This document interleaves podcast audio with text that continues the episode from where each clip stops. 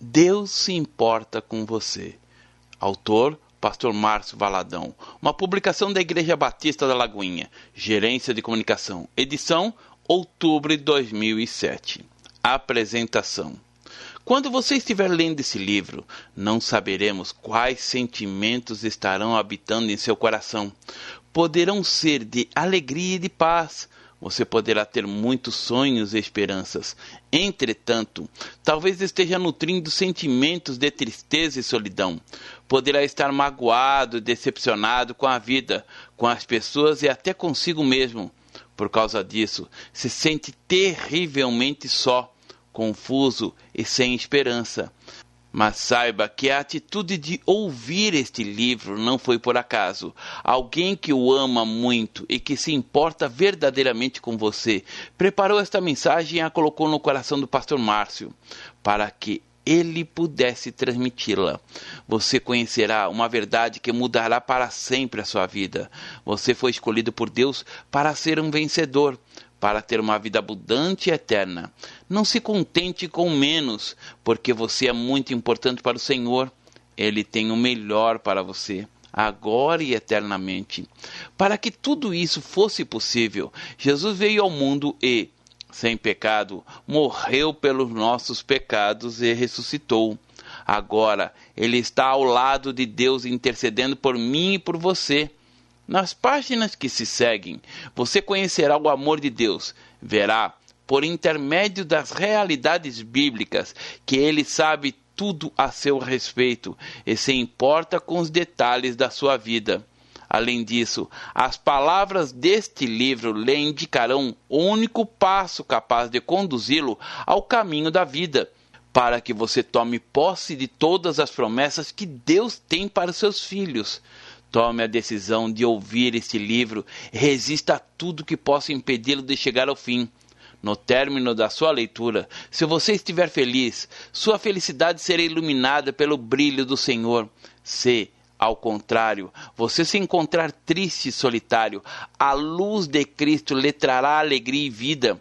Você sentirá o calor da presença de Deus e nunca mais experimentará a sensação de estar só.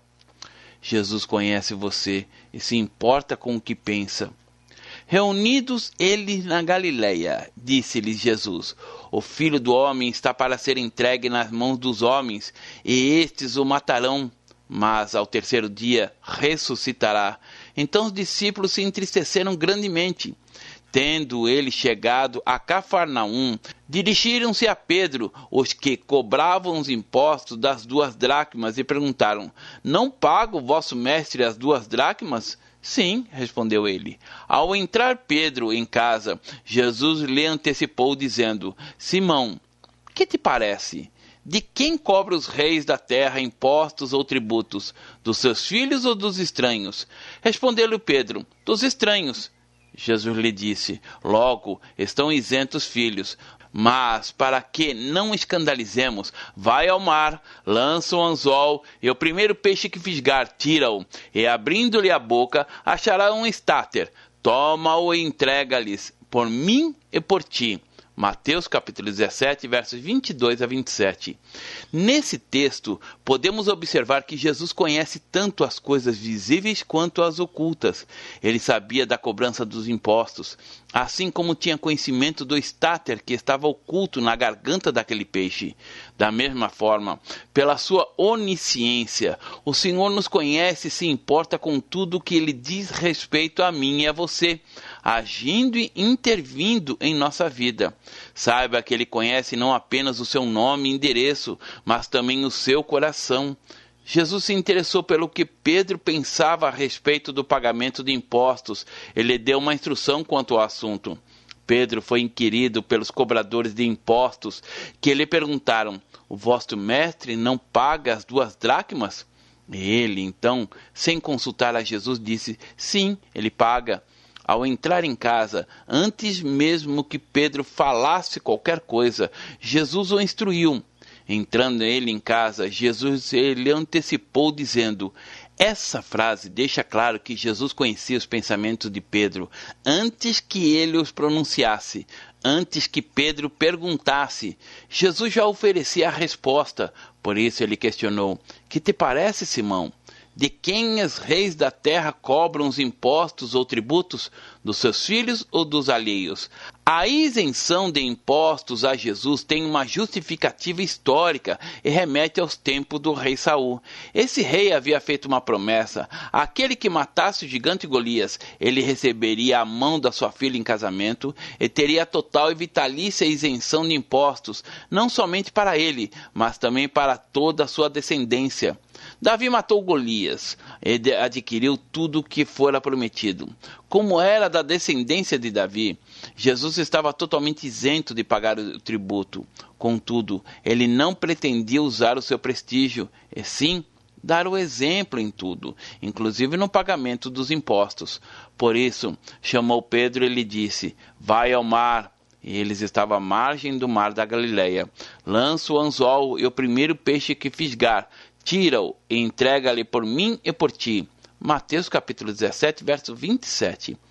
É maravilhoso pensar, no meio de milhares de peixes, Jesus conhecia aquele na boca do qual Pedro encontraria um estáter.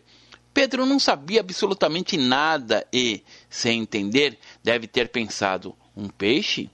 Mas será na boca de um peixe que encontraria os dracmas que eu preciso para pagar os impostos? Ele se preocupava porque Jesus não andava com dinheiro no bolso, nem tinha carteira. Entretanto, quando Jesus lhe disse para lançar um anzol, Pedro certamente se lembrou de outra pescaria. Noutra ocasião, recebera do Senhor essa mesma ordem. Jesus ordenara que ele e os demais pescadores lançassem suas redes ao mar, embora tivesse tentado a noite inteira sem pescarem nada. Contrariando todas as evidências, pescaram tantos peixes que rompiam as redes. Agora seria um único peixe, um peixinho. Jesus não apenas lhe mandou pescar, como também disse que se esse peixe estaria engasgado com uma moeda de um estáter, justamente o valor do imposto que lhe estava sendo cobrado. Aqueles impostos que estavam sendo cobrados não eram para o benefício de Israel nem de Jerusalém. Eles favoreciam Roma, um império tirano, malévolo, endemoniado. Há uma lição para nós nesse texto tanto no aspecto social quanto individual. Vivenciamos algumas situações nas quais julgamos injustas muitas coisas, mas a palavra de Deus diz que a nossa justiça deve exceder em muito a dos escribas e dos fariseus. Jesus afirmou não ter vindo para revogar a lei, mas sim para cumpri-la. O Senhor é, em tudo, o nosso exemplo, o nosso modelo de vida e conduta. Deus sabe tudo sobre você. Deus nos conhece. Ele sabe todas as coisas. Nada lhe é encoberto. Se Deus sabe da existência de um peixinho que está entalado, muito mais ele conhece a mim e a você. Jesus sabe quando você está triste ou alegre. Ele tem ciência de que você não possui dinheiro para pagar as muitas contas que estão chegando e sabe de todos os momentos difíceis pelos quais você tem passado. Jesus o conhece profundamente.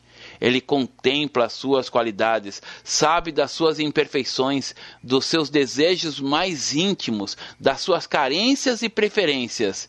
Ele sabe o seu nome e sobrenome enfim, ele conhece tudo a seu respeito. Nós temos amizade com as pessoas e pensamos que as conhecemos bem. Contudo, o nível de conhecimento que temos dos outros é muito superficial. Pense nas pessoas com as quais convive. Será que você as conhece mesmo? Será que sabe um pouco mais do que o nome delas? Talvez você saiba o seu endereço, a sua profissão, talvez você já até conheça sua família, alguns dos seus gostos, mas não sabe o que vai no coração delas.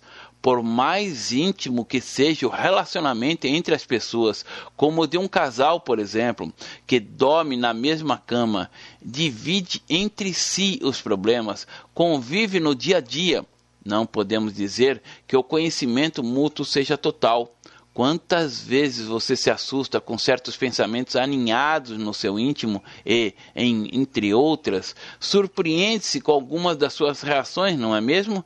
podemos afirmar que somente Deus o conhece mais do que você mesmo.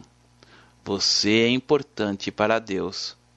Contemplando o universo onde os satélites artificiais vão percrustar o infinito e os planetas, sabendo dos pesquisadores que investigam o cosmos com telescópios tão potentes, podemos perceber a onipotência e a onisciência de Deus, Porém, para nos conhecer intensamente, Jesus não precisa de nenhum instrumento. Do mesmo modo que o Senhor sabia da existência daquele peixe engasgado lá no mar da Galileia, ele sabe como você está neste momento, exatamente agora, quando ouve esse livro. Deus se importa com você. Guarde isso no seu coração. Compreenda a profundidade do fato de que, para Deus, você existe como indivíduo e que Ele o conhece melhor do que você mesmo.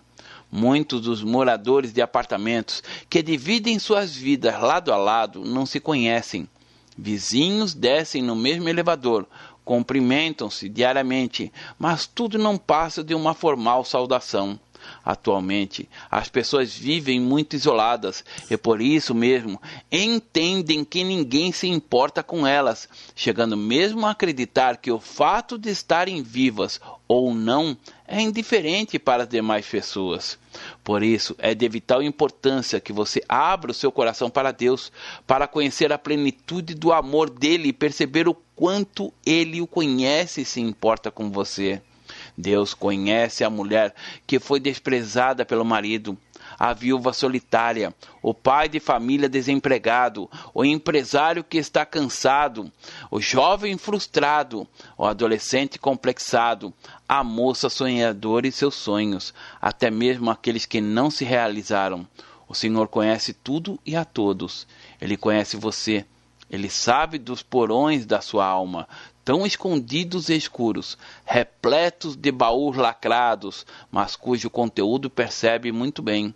Ele conhece a sua intimidade. Nós nem imaginamos o valor que temos para Deus. Fomos comprados por alto preço. O sangue de Jesus simboliza a moeda paga pelo nosso resgate.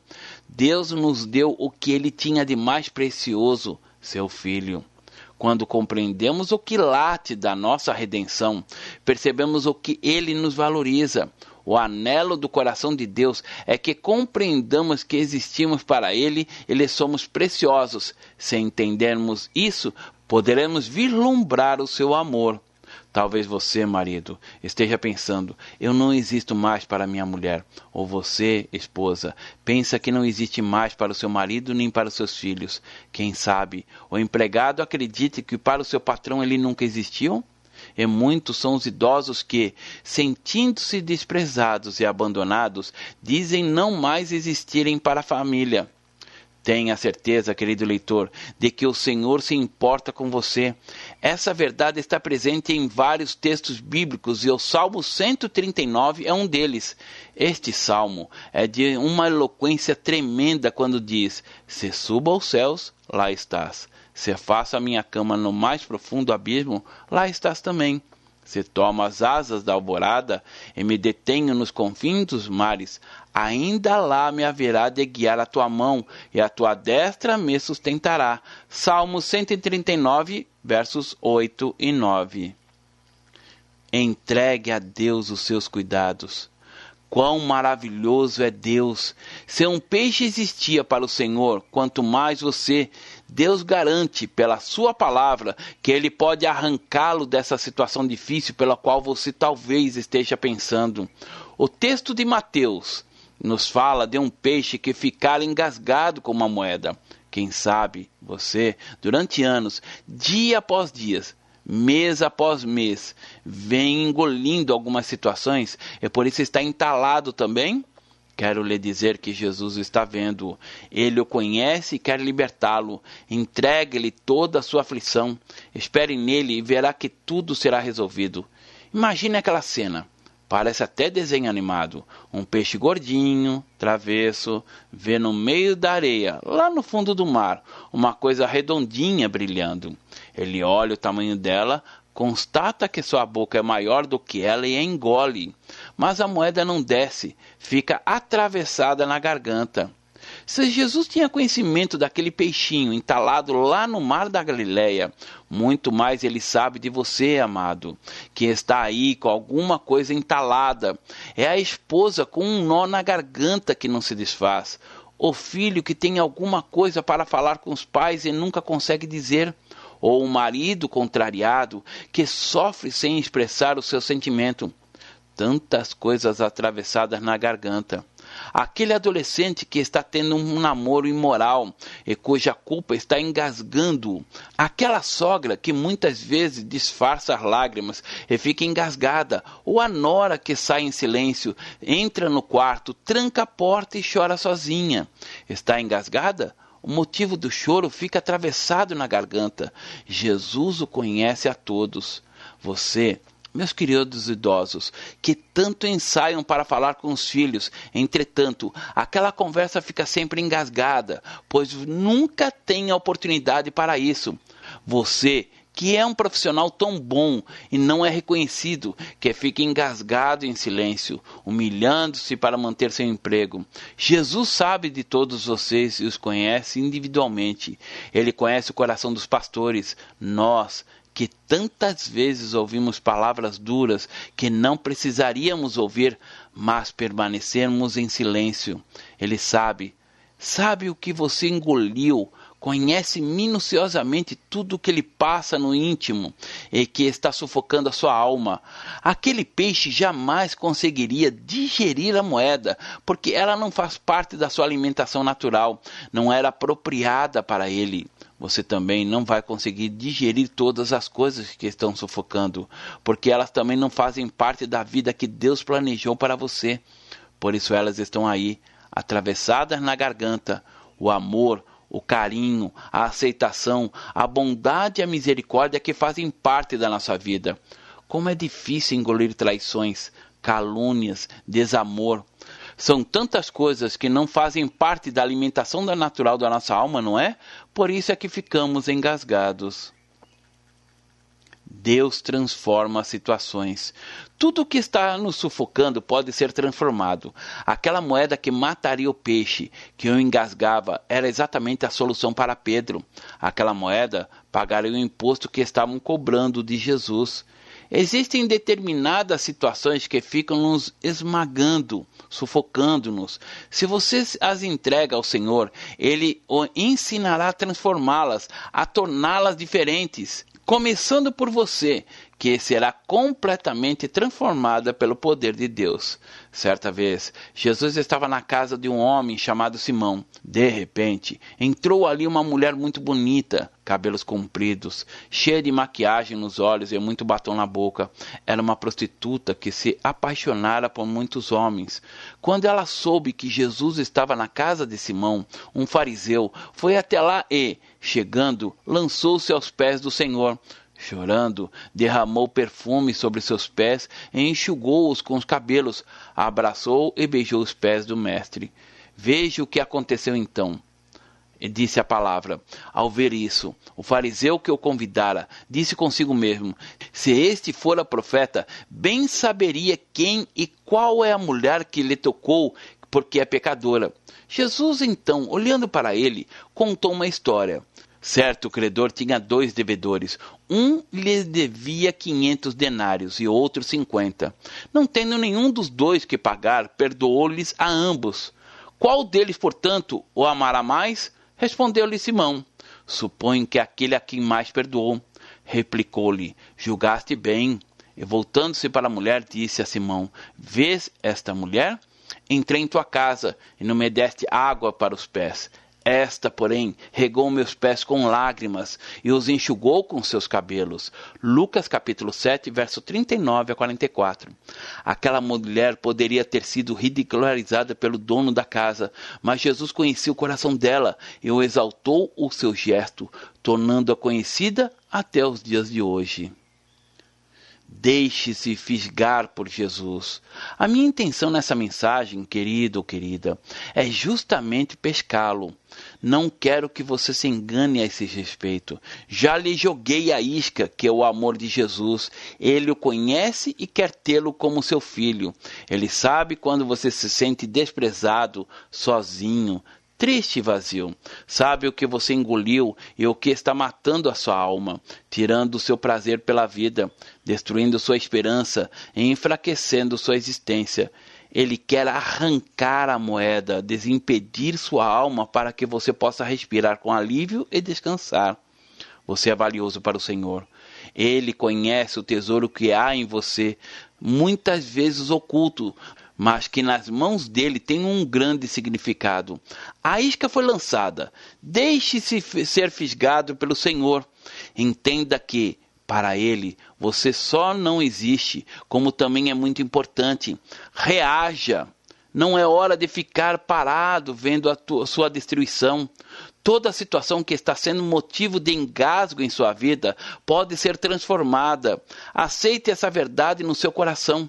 Coloque-se inteiramente nas mãos do Senhor. Você é importante para Ele. Deixe seu coração voltar-se para Deus. Se, no mar da Galileia, Jesus viu um peixe entalado, tenha certeza de que, nesta hora, Ele vê você e tudo aquilo que está engasgando. Para que a sua vida se torne alegre, tranquila, cheia de paz, você precisa ter uma relação profunda de amor e de graça com o Senhor Jesus. Conte-lhe suas necessidades. Eu devo, eu necessito, eu quero. Exponha-lhe as suas angústias. Deixe seu coração ser conduzido pela graça do Senhor, para que ele transforme e altere aquilo que o está sufocando e tudo seja novo. Fique livre desse aperto no coração. Tudo será diferente quando você se voltar para Deus. Mude suas escolhas, reveja seus conceitos e valores e reconstrua-os sob o cuidado de Deus. Reveja suas primeiras obras, arrependa-se, volte ao primeiro amor, Jesus. Ele toma você pela palma da sua mão e diz que com amor eterno o ama. Ele sabe quando você vacila, quando escorrega, quando peca. Ele sabe também quando você fica entalado com tantas coisas. Procure nesta hora transformar aquilo que o está sufocando em adubo para a sua vida. Volte-se para Deus, porque Ele pode transformar maldição em bênção. As Escrituras dizem que Deus prova o seu próprio amor para conosco, pelo fato de ter Cristo morrido por nós, sendo nós ainda pecadores. Romanos capítulo 5, verso 8. Porque Jesus vive, você existe também. Ele o entende e o compreende. Ele derramou seu precioso sangue para que houvesse poder de reconciliação entre você e Deus. Portanto, adore e bendiga o nome do Senhor uma escolha divina. Não fostes vós que me escolhestes a mim, pelo contrário, eu vos escolhi a vós, e vos designei para que vades e deis frutos, e o vosso fruto permaneça, a fim de que tudo quanto em meu nome pedirdes ao Pai em meu nome, ele vos conceda. João capítulo 15, verso 16. Jesus disse que não fomos nós que o escolhemos, mas ele quem nos escolheu. Para que fomos escolhidos? Ele nos escolheu para sermos inteiramente dele. E por que ele nos escolheu? Jesus nos escolheu porque ele se importa conosco e com aquilo que vai nos acontecer: vida eterna ou morte eterna. Você e eu não podemos entender o porquê de termos sido escolhidos pelo Senhor sem que tivéssemos merecimento algum. Entretanto, ele nos escolheu para sermos dele. Jesus sofreu, morreu crucificado e ressuscitou para que, por meio dele, fôssemos chamados de filhos de Deus. O seu amor para conosco é a única razão para essa escolha. O amor do Senhor envolve a todos os homens. Mas nem todos os homens querem estar no plano de escolha do Senhor. Isso não significa que Deus escolheu uns para a salvação e outros para a perdição.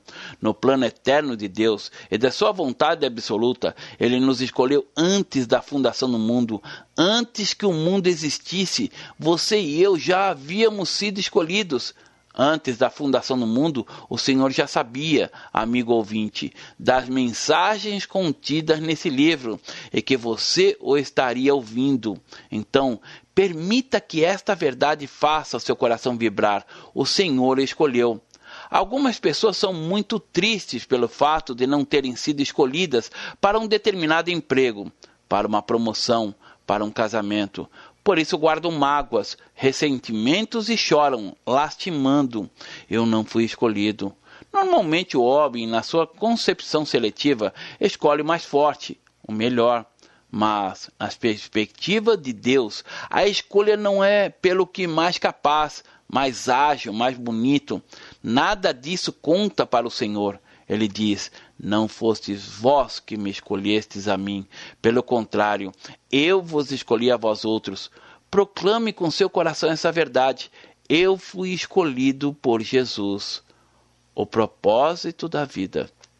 Qual será o propósito de Deus para a sua vida? Muitos acreditam que o sucesso na vida depende das oportunidades de estar no lugar certo e na hora certa. Mas não é assim.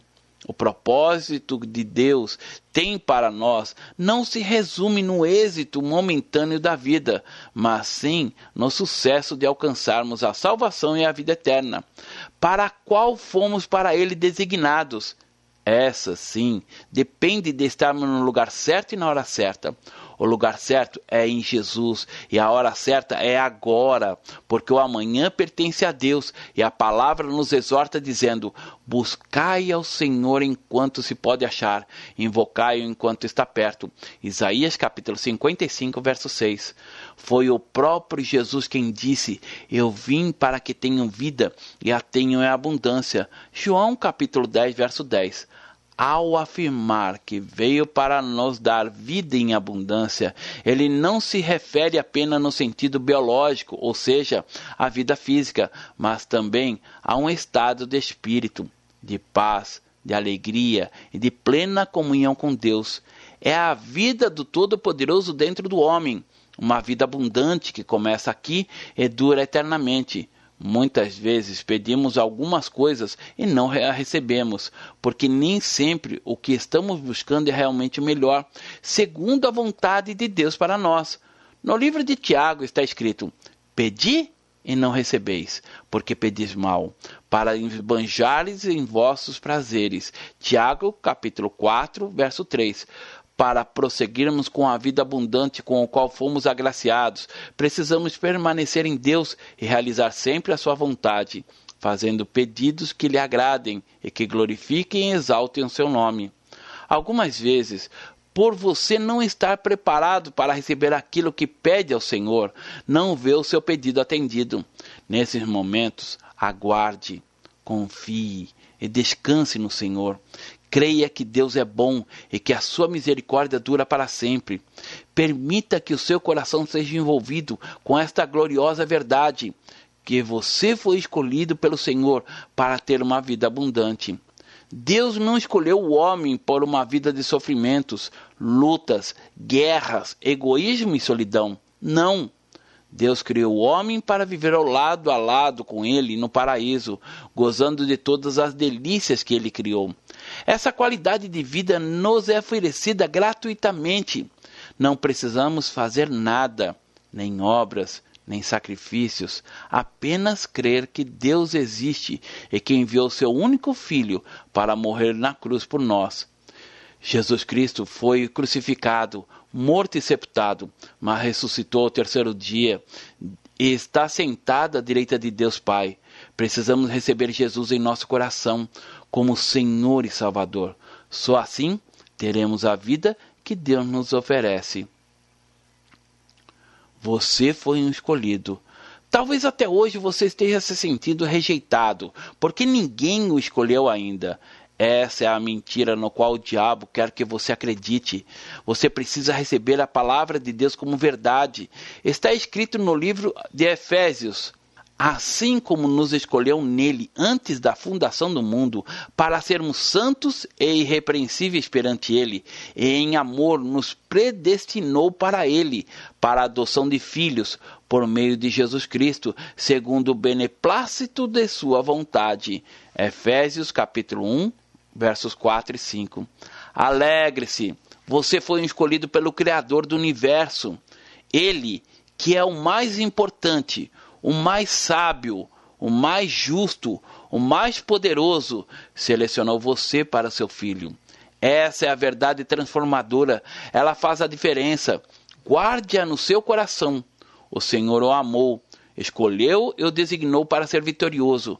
Você não nasceu para ser derrotado. A palavra diz: em todas essas coisas, porém, somos mais do que vencedores, por meio daquele que nos amou. Romanos capítulo 8, verso 37. Você é mais que vencedor porque foi eleito para vencer. Com Cristo, você já entra nas batalhas como vitorioso. O Senhor nos escolheu sem que nada tivéssemos para agradar-lhe. Nunca se esqueça de que o amor de Deus é que nos alcança. Não somos nós que o alcançamos, e só por meio de Jesus alcançamos a verdadeira comunhão com o Pai. Respondeu-lhe Jesus: Eu sou o caminho, a verdade e a vida. Ninguém vem ao Pai senão por mim. João capítulo 14, verso 6. Aceite a escolha de Deus. A Bíblia nos diz que aquele que permanece em Cristo é uma nova criatura, cheia de paz e alegria. 2 Coríntios capítulo 5, verso 17. Ele tem comunhão íntima com seu Criador e, por isso, dá bons frutos de amor, de perdão, de mansidão. Você foi escolhido para vencer e gerar novas vidas em Cristo por meio dos seus frutos. Agora é o momento para que, diante do Senhor, você assuma a sua posição de vitorioso. Deus se importa com você, por isso o escolheu para ser seu filho, para lhe dar a vida em abundância. Você tem um livre-arbítrio, que é a sua vontade própria. Você precisa querer ser escolhido por Ele. Você quer se tornar um filho de Deus? Quer receber Jesus por seu Senhor e Salvador? Entregando-lhe a sua vida? Você quer experimentar o novo nascimento do qual Jesus fala em João capítulo 3, verso 3? Na palavra de Deus está escrito: aquele que confessar que Jesus é o Filho de Deus, Deus permanece nele e ele em Deus. 1 João capítulo 4, verso 15. Este é o momento de Deus para a sua vida. Se você crê em Jesus como Filho de Deus e quer aceitar todo o amor que ele lhe oferece, receba-o como Senhor absoluto da sua vida, como seu suficiente Salvador. Fale com o Senhor, ore com ele, conforme a oração que vou ler. Deus, a tua palavra diz que não fomos nós que escolhemos a ti, mas que tu nos escolhestes para o teu propósito se cumpra em nossas vidas. Sei que não tenho cumprido os teus desígnios, antes tenho vivido segundo a minha vontade. Reconheço que sou pecador e que o pecado tem me separado de ti. Por isso te peço, perdoa os meus pecados. Eu creio que você se importa comigo, é por isso enviaste teu único filho para morrer na cruz em meu lugar. Eu aceito, eu quero ser escolhido por ti. Eu abro nesta hora a porta do meu coração e recebo a Jesus Cristo como meu Senhor e Salvador, entregando-lhe o controle total da minha vida. Ensina-me o caminho que devo andar a partir de agora, para que a minha comunhão contigo seja plena e eu possa viver a vida abundante prometida por Jesus. Tomo posse pela fé da nossa vida em Cristo. Amém.